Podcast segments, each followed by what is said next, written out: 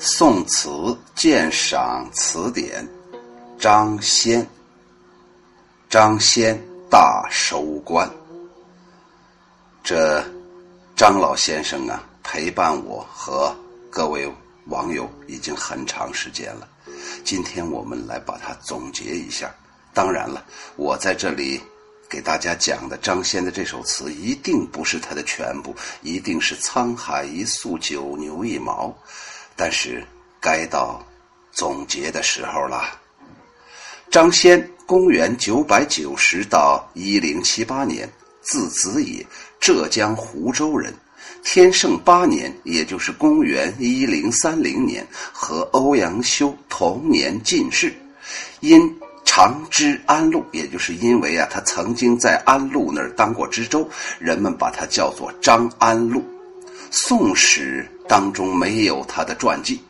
张先享年八十九岁，是中国最长寿的词人。他著有《张子野词》，存词一百八十多首。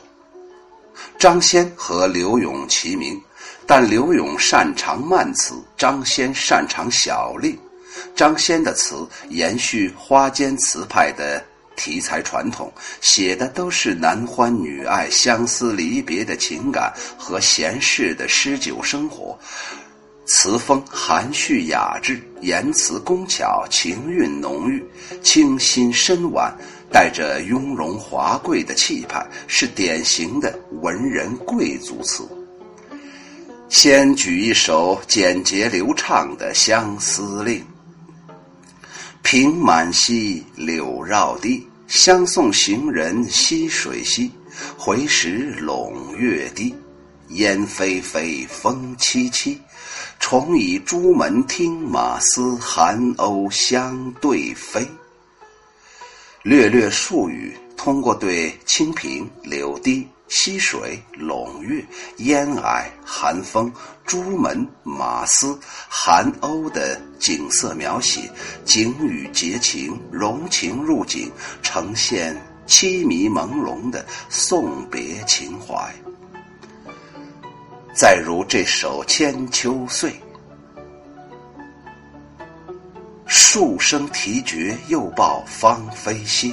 惜春更把残红折。雨清风色报，梅子青时节。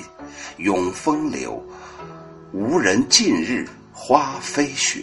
莫把腰闲拨，愿及闲能说。天下老，情难绝。心似双丝网，终有千千结。夜过也，东窗未白凝残月。这首词写的是男女情爱悲欢，韵高而情深，含蓄而激越，极尽幽怨曲折之能事。雨清风色暴，梅子青时节，书写的是爱情受挫的沉痛。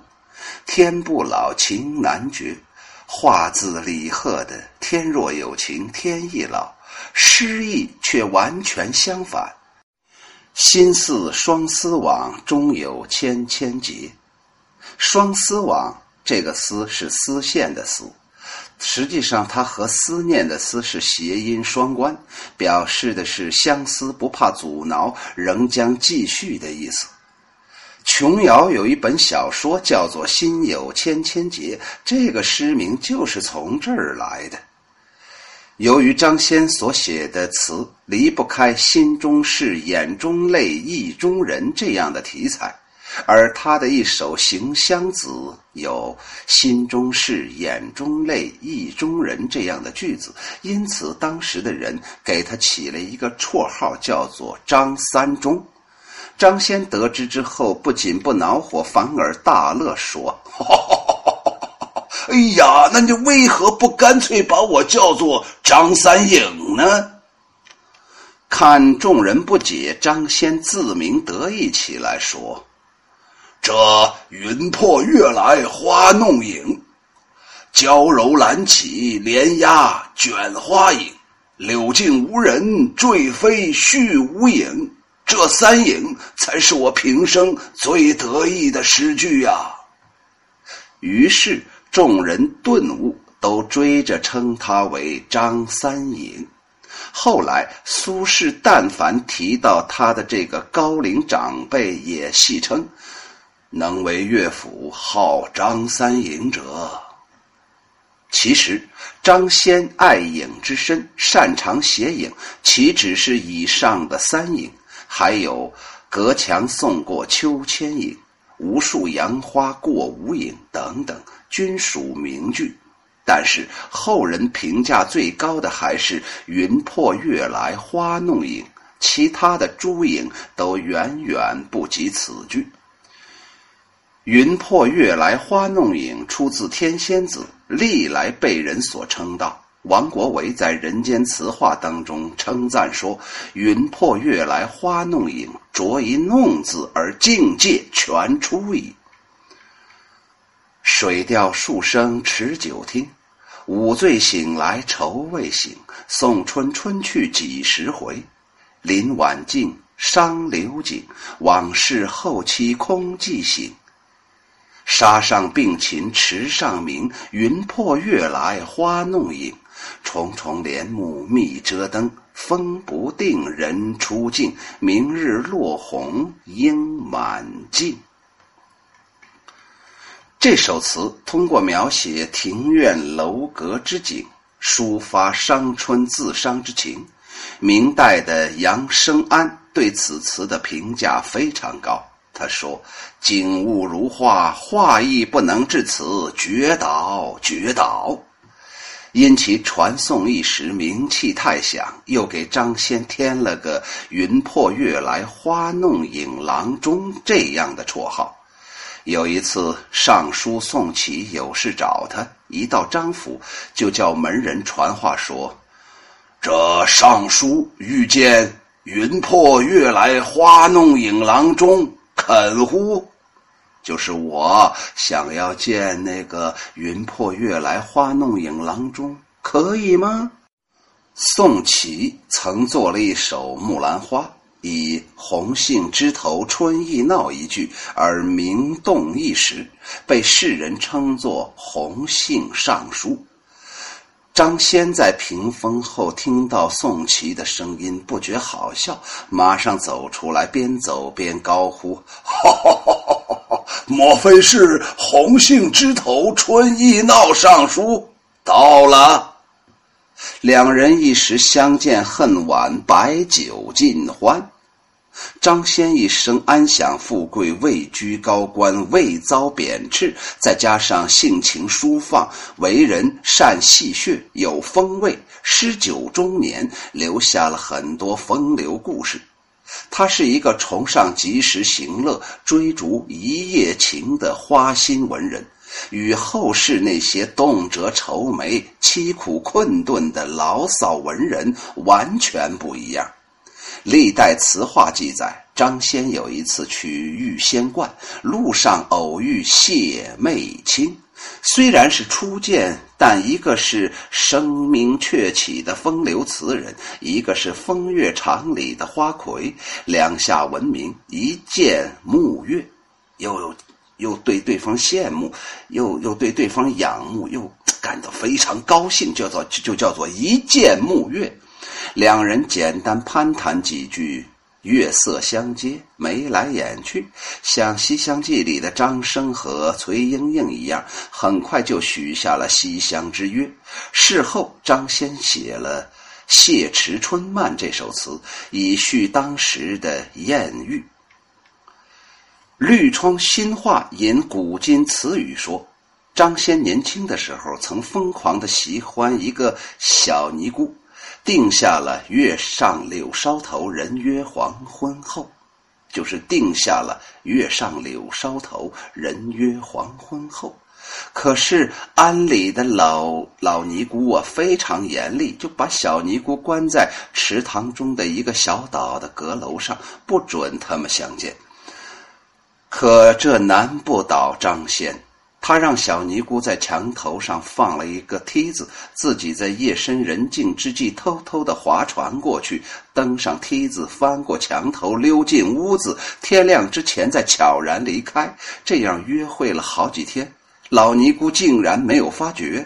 后来张先或许是想科考，或许是怕日久暴露，或许是有了新欢，不再来赴约，而且杳无音信。小尼姑是望断秋水，日日思君不见君，郁意郁郁成疾呀。张先对这一段偷情的经历也十分怀念，他填了一首词，这就是著名的《一丛花令》的来历。一丛花令，张先。山高怀远几时穷？无物似情浓。离愁正引千丝乱，更冬末飞絮蒙蒙。思寄渐遥征尘不断，何处任郎踪？双鸢迟朝水溶溶，南北小饶通。梯横画阁黄昏后，又还是斜月连笼。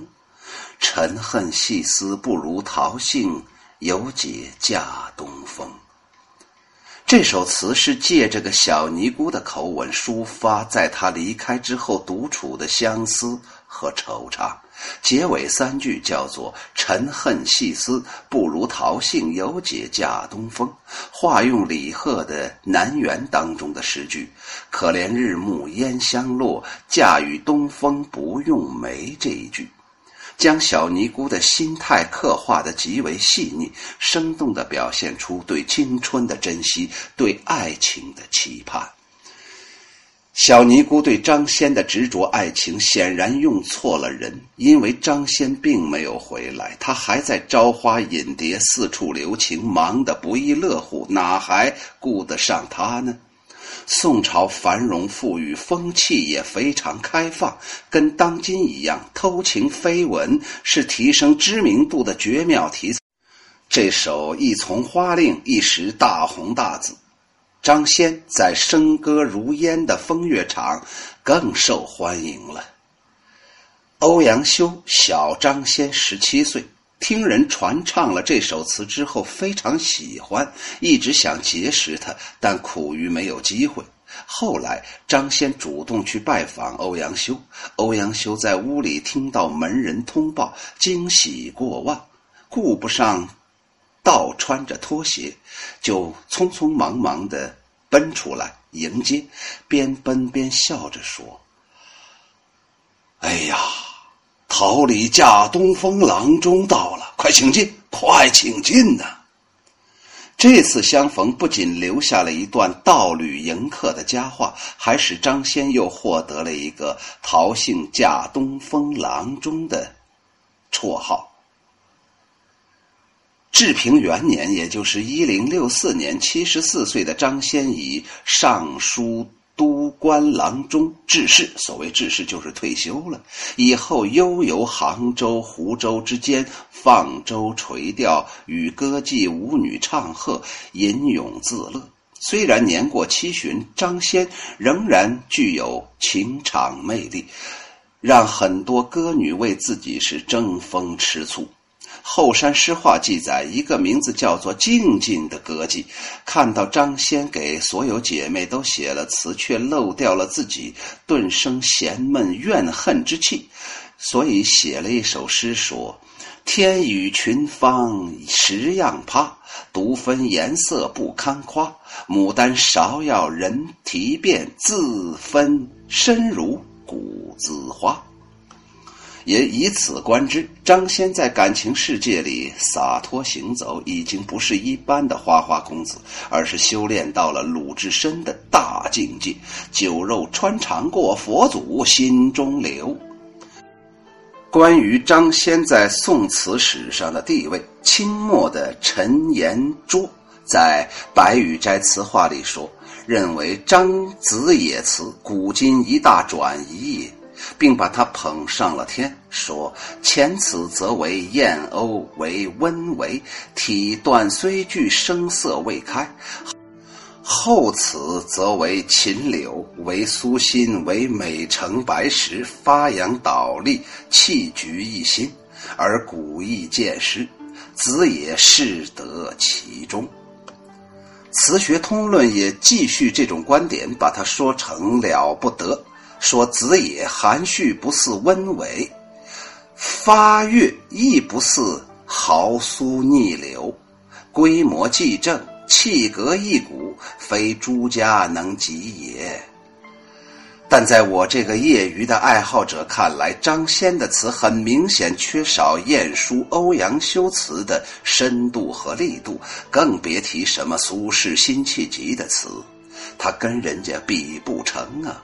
这种词风可能与他一生生平浪静，哎，安享富贵、眼界狭窄有关，也可能和他流连风月情场、用情不深有关。不管如何，作为一个身处宋词由兴起到辉煌时期的风云人物，张先和晏殊、欧阳修、宋祁、王安石等众多名家都有交往。他的词在士大夫贵族当中传唱不衰，也影响了很多后人。南宋的纯雅派的姜夔走的就是张先的路子，并推陈出新。在词节积评当中说：“子也白描高手，为姜白石之先驱。”苏轼作词也受过张先的指导。苏东坡比张先小四十六岁，听到张先病逝之际，特写了记张子野文。文中说：“我观于行，始获庸会，欢心忘年，脱略可惜。”庸会就是表明苏轼认张先为师，脱略科系则表明张先曾帮助苏轼修改润色、真字拙句。然而在生活中，苏轼似乎从未尊张先为老师，张先也为老不尊，不以为意，两人之间戏谑打趣多年。张先八十岁的时候，视听上强，也就是眼睛、耳朵都非常厉害。家由续生计，家里还藏了，还养了很多歌妓，娶了一个十八岁的小妾，竟然以此为光荣之事，特地宴请宾朋。苏轼自然也在受邀之列，他故意在婚宴上大声问老头有何感受。张先摇头晃脑，随口念道。我年八十，卿十八。青是红颜，我白发，与卿颠倒本同根，只隔中间一花甲。苏轼大概本来就准备嘲弄他老牛吃嫩草，当即贺诗一首。十八新娘八十郎，苍苍白发对红妆。鸳鸯被里成蝶叶，一树梨花压海棠。众人哄堂大笑，跌得稀里哗啦。从此，梨花海棠就成为老夫少妻的代名词。据说张先八十五岁的时候又娶了一个小妾，再次大开宴会。苏轼佩服的不得了，又去参加，再作一诗，打趣道：“诗人老去莺莺在，公子归来燕燕忙。”莺莺指的就是《西厢记》里面的崔莺莺，燕燕用的是有关盼盼与张建峰的燕子楼的典故。不料这一次张先却失去了以往的得意，长叹数声，回了一首诗说：“愁思关羽枝叶勇，懒同蝴蝶为春忙。”他说自己是愁思关羽。懒同蝴蝶，内心深处可能有点惆怅。什么叫做愁思关羽啊？关呢，就是官夫啊。没了老伴儿、没了老婆的老头儿，我发愁啊！我像一条老鱼呀，孤独的老鱼。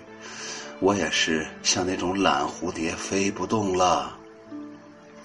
他最后说：“此身老矣，享受不了几天艳福喽，得争分夺秒，抓紧享受了。”好了，我最后再说两句：一，张先了不得，不得了；第二，他所处的宋代催生了整个宋词，也养活了这么多词人。我们说张先到了那么大的年龄还在养歌妓，难道这些文人不是宋朝养的吗？所以，一个人在一个时代能做出什么事情，跟这个时代关系非常大。我们经常说“梦回大唐”，“梦回大唐”永远只是个梦而已，起码目前看起来是个梦，因为我们现在没有大唐的胸襟，你再怎么物质丰富，也不可能回到大唐。我羡慕宋朝那些文人，也羡慕张先，老到那那样的一处年龄段，仍然可以梨花压海棠。哎呀，我怎么能喜欢这一点？很正常啊。再见。